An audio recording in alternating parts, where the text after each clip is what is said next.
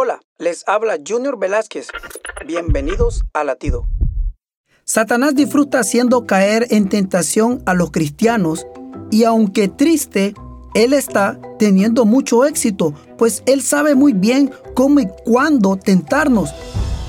Ahora te preguntarás, ¿cuál es la mejor manera de resistir la tentación? La mejor manera es huyendo. No pierdas el tiempo pensando que esta tentación es pequeña o fácil de controlar.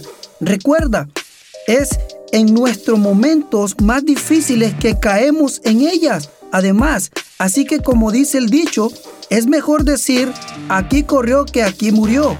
Es mejor perder el manto en la huida que perder tu carácter, tu integridad y hasta tu testimonio de vida en Cristo Jesús. Latido les llega a través del ejército de salvación.